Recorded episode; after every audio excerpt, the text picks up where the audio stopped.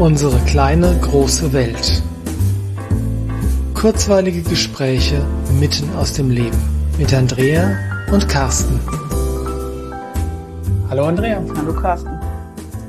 Wir hatten heute wieder Training, oder? Endlich wieder, seit Endlich. Monaten. Ja, und so, so richtig mit ähm, Anfassen im Sinne von, wir durften auch Fangen spielen. Das stimmt. Wir waren zwar noch draußen und nicht in der Judohalle, sondern auf dem Hartplatz, aber die Kinder durften sich wieder anfassen. Ja, und das hat uns allen, glaube ich, ziemlich gut getan, oder? Also sowohl uns als auch den Kindern. Ja, die Kinder wollten, ein paar wollten gar nicht nach Hause am Ende. Ja, und für uns war es gut, weil wir nicht peinlich darauf achten mussten, dass sie sich bloß nicht anfassen, sondern einfach die Kinder Kinder sein lassen konnten. Ja, und ich bin halt froh, dass das geklappt hat. Die haben sich nämlich angefasst. Am Anfang hast du so ein bisschen gemerkt, manche hatten etwas Hemmung vor dem Körperkontakt und das war ganz schnell wieder weg. Und das ist richtig Ja, gut. gerade so am Anfang, gell, beim Begrüßen im Kreis, waren die alle noch darauf gedrillt, dass, der, dass wir da bloß 1,50 Meter Abstand halten Ja, mussten. Genau. Als wir denen dann gesagt haben, nee, nee, wir machen den Kreis so wie früher, waren die kurzzeitig verwirrt. Ja, und wir haben es hingekriegt. Wir haben es hingekriegt und die haben es hingekriegt. Ja, genau. Ja. Ja, und ein paar andere Sachen sind uns heute im Training auch aufgefallen, über die wir einfach mal sprechen wollen, weil die uns super wichtig sind. Genau, geht so ein bisschen in die Richtung, wie man als Trainer mit Situationen umgeht, die auf ganz natürliche Weise immer wieder im Training auftauchen. Ja, und da haben wir uns viele Gedanken zugemacht, wie das geht. Und speziell ich muss mich damit immer aktiv auseinandersetzen, weil in mir schon so jemand ist, der weiß, wie es früher war. Und Ja. der gerne dann auch mal schimpft oder anfängt. Nee, ja, fremde Kinder motze ich nicht so an, aber ich werde dann schon sehr schnell sehr direkt. Hm, Aber das wollen wir ja eigentlich nicht. Nebenbei, bevor wir da jetzt in Medias Res gehen, das hat ja nicht nur mit dem Training zu tun, was wir jetzt gerade besprechen, sondern das lässt sich ja auch sehr leicht auf die Welt außerhalb der Judomatte oder des Judo-Trainings übertragen. Ja, ganz bestimmt, bestimmt auf den Alltag zu Hause. Wie mache ich das in der Familie? Wie mache ich das in der Schule? Wie mache ich das überhaupt, wenn ich mit Menschen umgehe? Ja, wobei man auch sagen muss, dass es natürlich in einem Training, wenn du die Kinder einmal die Woche siehst, leichter ist als mit einem eigenen Kind, das du jeden Tag siehst, das dich vielleicht jeden Tag zur Weißglut treibt oder dich an Knöpfchen drückt. Ähm, aber ja, also nur, nur zur Sicherheit, dass all diejenigen, die jetzt hören, es geht um Judo, dass die dann auch wissen, es geht nicht nur um Judo, sondern es geht eigentlich um das Leben. Das ist jetzt groß, ja, und es geht um, glaube jede Form von Beziehung, in der wir mehr Verantwortung und Macht haben, weil wir einfach die Erwachsenen sind. Ja, da geht es um Machtgefälle auch, ne? Ja. Und um so ein bisschen wie, ich bin der Große und du bist der Kleine, aber nicht im Sinne von, äh, ich sag dir, wo es lang geht, sondern im Sinne von, ähm, ich muss mich selbst besser in, un- unter Kontrolle haben, weil ich der Große bin und eigentlich besser weiß, wie es funktionieren kann. Und weil ich mehr Möglichkeiten habe, als Kinder mich selber zu regulieren und weil ich reflektierter sein kann, einfach weil ich deutlich älter bin. Was ist denn da jetzt heute im Training passiert? Aber ich habe dich heute beobachtet mit zwei von unseren Jungs. Und wir haben endlich mal wieder Raufspiele gespielt. Das wurde ja dringend Zeit. Also Zweikampfspiele, ne? Zweikampfspiele, Ja. genau. Und zwei, die Kinder hatten die Aufgabe, sich ähm, an der Hand zu greifen und über eine Linie zu ziehen. Okay, das waren zwei Kinder, die waren ein bisschen unterschiedlich von ihren körperlichen Voraussetzungen. Genau, der eine war mal ein Kopf größer und auch stabiler Hm. als der kleine Mann. Und ja, die haben das dann gespielt. Und das sah folgendermaßen aus, dass der große, stabilere den kleinen ständig über die Linie gezogen hat. Das klingt jetzt nicht so, als hätten die, keinen, äh, als hätten die Spaß gehabt. Ja, und spannenderweise hat aber derjenige, der ständig gewonnen hat, sich am meisten beschwert, dass dieses Spiel ja keinen Spaß macht.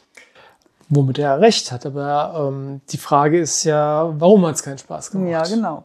Und anstatt da überhaupt irgendwas zu sagen oder weiter darauf einzugehen, hast du das unterbrochen, das nächste Spiel angesagt und dabei den Unterlegeneren von den beiden als Partner zum Vorführen genommen und hast ihn dann gewinnen lassen in dem Spiel. Nicht, weil du einfach sofort nachgegeben hast, sondern weil du Widerstand gegeben hast, so dass er sich echt anstrengen musste.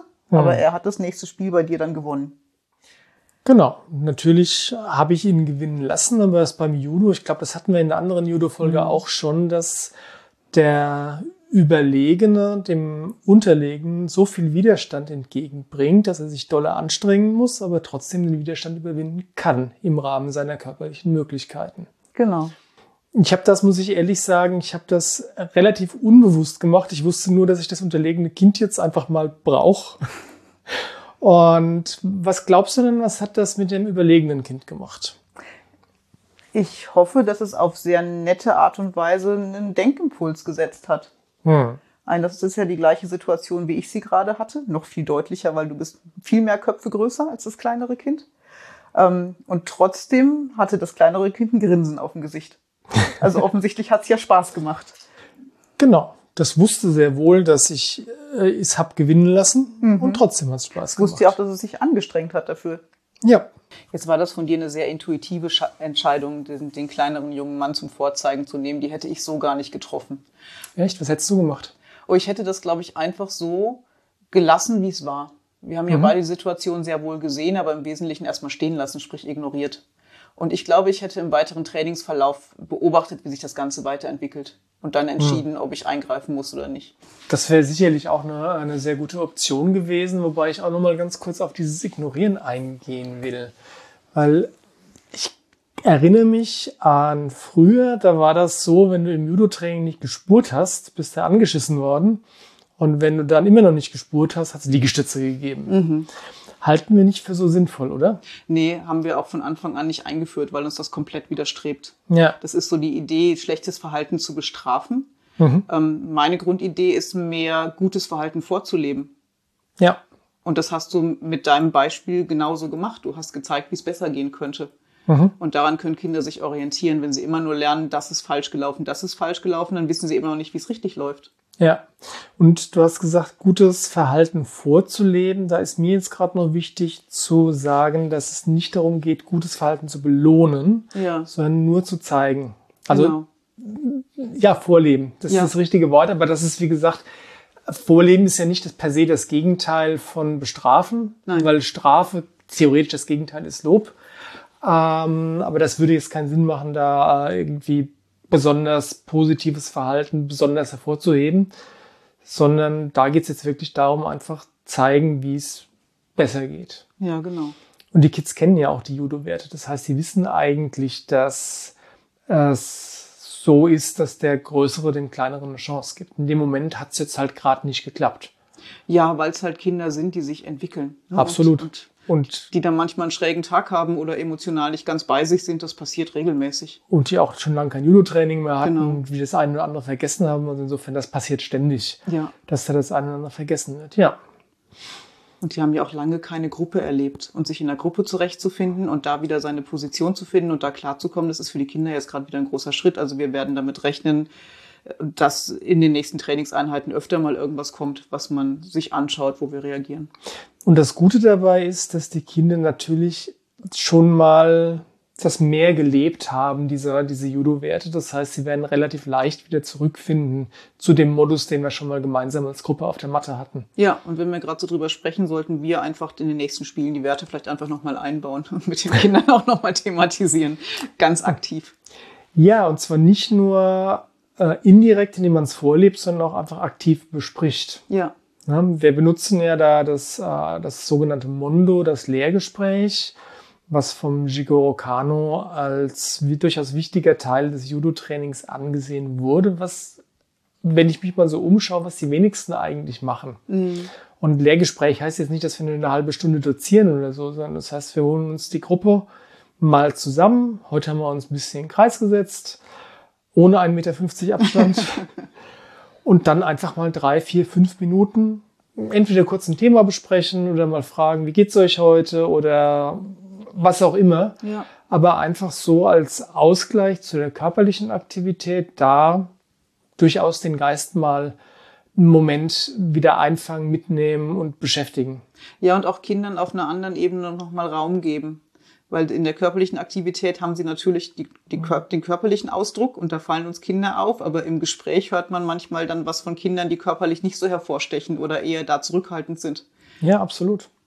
Und ist, ich finde das auch äh, immer wieder erstaunlich zu sehen, wie das, was man dann da bespricht bei dem Mundo, wie das auch wirklich hängen bleibt.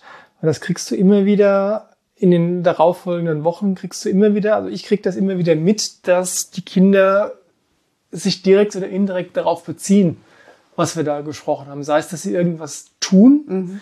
was wir da besprochen haben und du siehst genau, sie machen das jetzt deswegen so, weil wir es besprochen hatten oder dass sie einfach was sagen. Ja, und dass wir das besprochen haben, heißt nicht, wir Erwachsenen sagen was und die Kinder richten sich dann danach, sondern das Gespräch ist wirklich ein Augenhöhegespräch und die Kinder bringen von sich aus meistens schon sehr gut auf den Punkt, was wir eigentlich, worauf wir hinaus wollen. Ja, und eigentlich ist es ja auch kein Lehrgespräch, sondern eigentlich ist es mehr ein Lehrfragen. Ja, wir leiten mit den Fragen in die Richtungen, die wir Genau. gerne möchten. Genau. Und es kommen ganz, ganz tolle Antworten von den Kindern. Ja, immer. Immer. Und das, wie du sagst, ist es besonders wichtig, das auf Augenhöhe zu machen und nicht ich, ich Lehrer, du Schüler, sondern wir Gruppe. Genau. Ja. Ja. Ja, und das habe ich heute nämlich auch beobachtet. Wir haben Fangen gespielt mit, mit Befreien.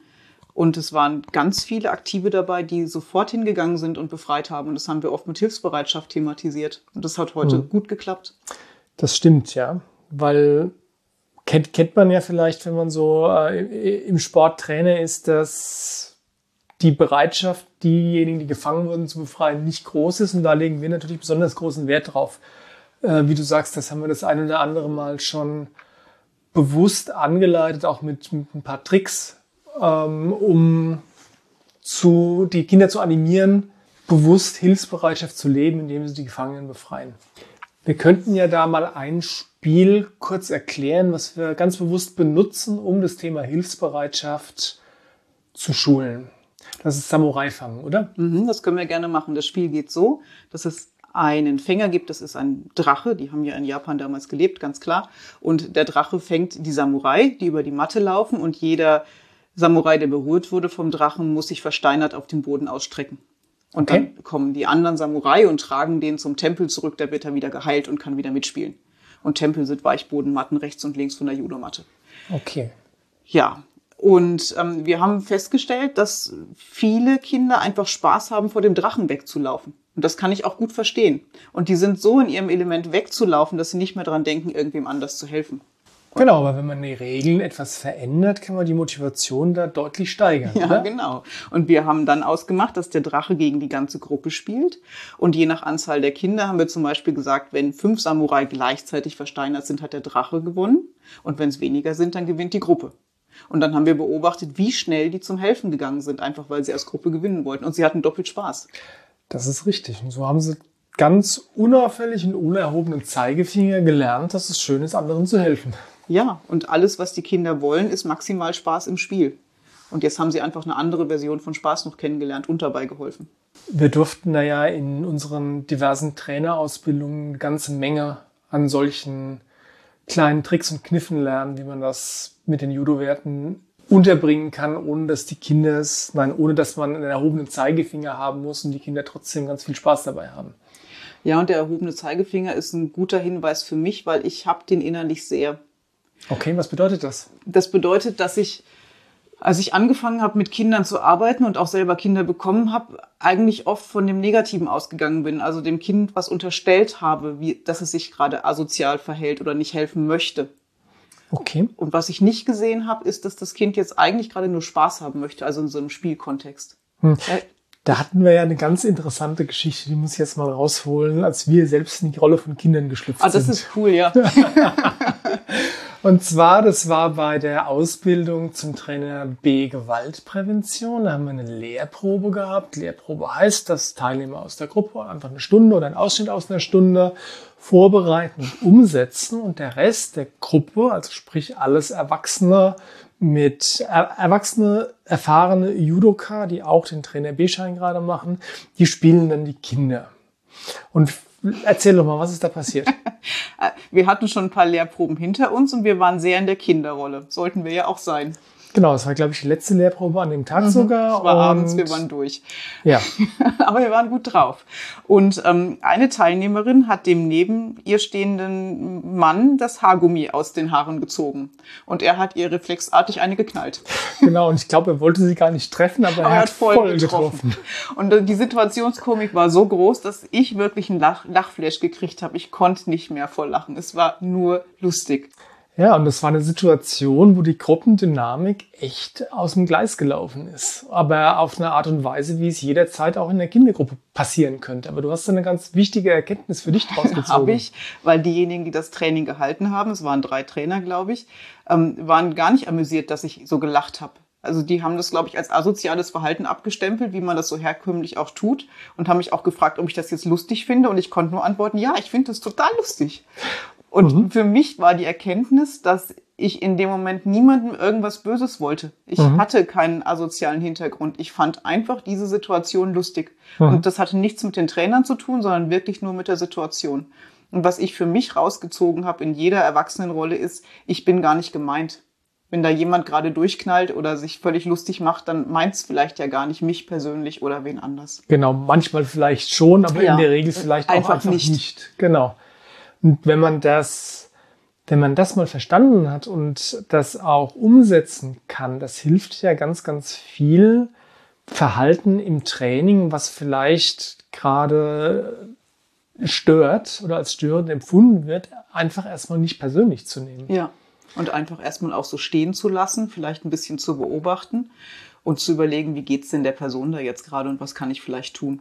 Wobei man sagen muss, es geht mir nicht darum, jedes Verhalten äh, stehen zu lassen und äh, Gar nicht. nicht. zu kommentieren. Nein, es geht mit Sicherheit darum, dass wenn zwei jetzt handgreiflich werden, dass wir das sofort unterbinden. Ne, Jede Situation, die gefährlich werden kann, die aus dem Ruder läuft, wird sofort unterbunden. Aber selbst dann muss sie nicht direkt thematisiert werden, sie muss einfach erstmal beendet werden.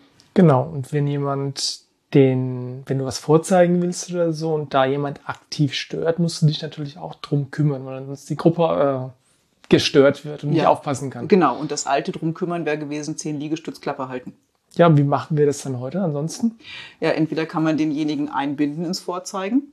Man kann auch bloßstellen geht gar nicht, ne? So, dann komm du doch mal vor und zeig du mal die Technik. Also das ist No-Go, das tun wir nicht. Nee, das tun wir nicht. Aber man kann natürlich einfach sagen, scheint sehr nett zu sein neben deinem Kumpel da gerade, stellt euch doch mal drei Meter auseinander oder wie auch immer. Hm.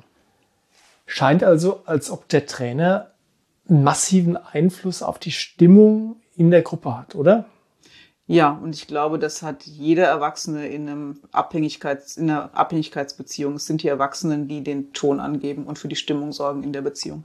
Man könnte sogar sagen, für die Stimmung verantwortlich sind, Ja. weil du kannst auch, und das haben wir auch schon erlebt, du kannst an einem Tag, wo vielleicht die Kinder alle komplett Banane sind und wo kein geregeltes Training möglich ist, weil, weiß ich nicht, weil die Arbeiten in der Schule geschrieben haben oder es eh so heiß ist oder es der letzte Tag vor den Ferien ist. Also selbst wenn die Kinder vollkommen Banane sind und das, was du dir vorgenommen hast für das Training, keinesfalls umsetzbar ist, kannst du es als Trainer trotzdem hinkriegen, das haben wir ja auch schon gemacht, trotzdem tolles Training zu machen. Das hat von der Planung dann zwar nichts mehr zu tun mit dem, was du ursprünglich vorhattest, aber, und das ist das Wichtigste, glaube ich, wir haben uns bewegt und wir hatten alle Spaß dabei. Ja, und ich weiß, dass als wir gelernt haben, das zu machen, wir mal drüber nachgedacht haben, ob wir einfach einen Plan B in der Tasche haben für den Fall, dass es irgendwie schief läuft. Weil wir das nämlich auch nicht von Anfang an so gut konnten, so flexibel reagieren. Das ist richtig, ja. Das ist vielleicht gar keine schlechte Idee, einen Plan B zu haben. Oder eigentlich ist der erste wichtige Schritt überhaupt mal zu erkennen, das, was ich mir da gerade vorgenommen hatte oder was ich mir vorhin vorgenommen habe, das funktioniert jetzt einfach nicht. Ich muss umdisponieren. Und dafür niemandem die Schuld zu geben und auch nicht den Anspruch zu haben, das unbedingt jetzt durchziehen zu wollen, sondern einfach mal anzunehmen, das ist jetzt so. Und was machen wir draus? Mhm. Und das thematisieren wir ja manchmal sogar mit den Kindern.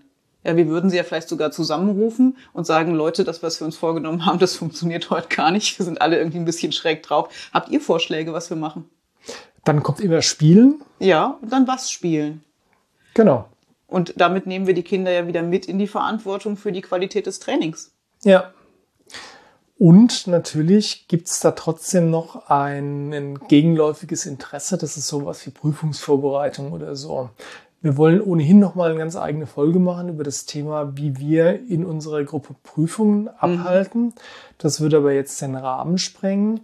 Aber der Punkt ist natürlich, wenn man, je mehr Erfahrung du hast, desto mehr kannst du vielleicht auch in so einem Tag, wo die Gruppe Banane ist, umswitchen und trotzdem vielleicht noch irgendwelche Grundlagenschulen, die sie vielleicht brauchen, dann doch für, für Judo-Techniken oder irgendwas einfach mit einfließen zu lassen, dass du als Trainer vielleicht nicht das Gefühl hast, okay, wir sind, wir hatten zwar heute Spaß, aber wir sind keinen Schritt weitergekommen.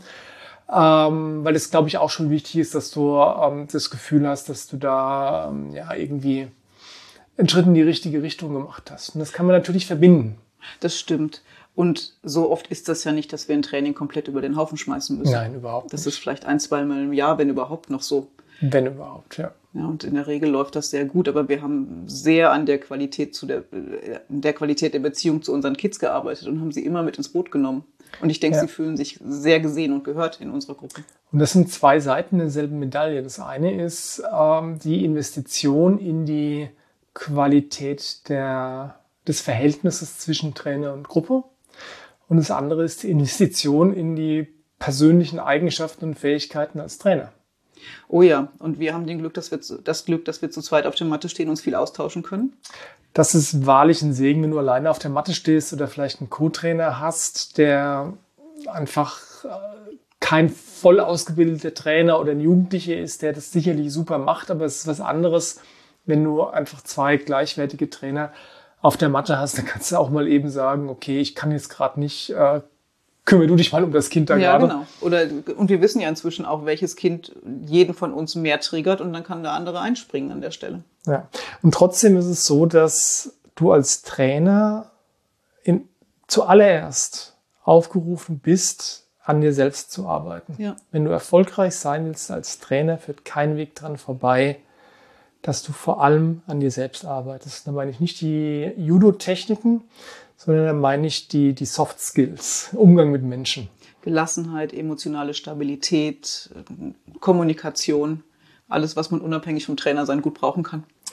Ja, und das ist natürlich nichts, was du zwing, zwangsläufig bei Trainerausbildungen lernst, sondern da geht es schon auch äh, darum, dir vielleicht im Spiegel mal sprichwörtlich äh, tief in die Augen zu schauen und dich selbst zu fragen, okay, wie geht's mir gerade, was läuft da gerade und so weiter. Das heißt, eigentlich reden wir hier gerade von Persönlichkeitsentwicklung des Trainers. Ja. Auch das sollten wir vielleicht mal in eine extra Folge auslagern. ja. Wir merken, es gibt viel zu reden. Das viel stimmt. zu bereden. Und es lohnt. Es lohnt. Wollen wir es damit für heute gut sein lassen? Ich glaube, für heute ist gut. Wir sind froh, dass das Training heute gut gelaufen ist und die Kinder Spaß hatten. Ja, wir freuen uns auch schon auf nächste Woche, wenn wir die Kinder wiedersehen. Dann sind bei uns die Ferien vorbei. Genau. Dann ist das Training wahrscheinlich auch wieder normal voll. Heute war es ein bisschen wenig, aber ja, wir freuen uns auf nächste Woche. Und auf die nächste Folge so machen wir es dann. Sagen wir Tschüss. Tschüss.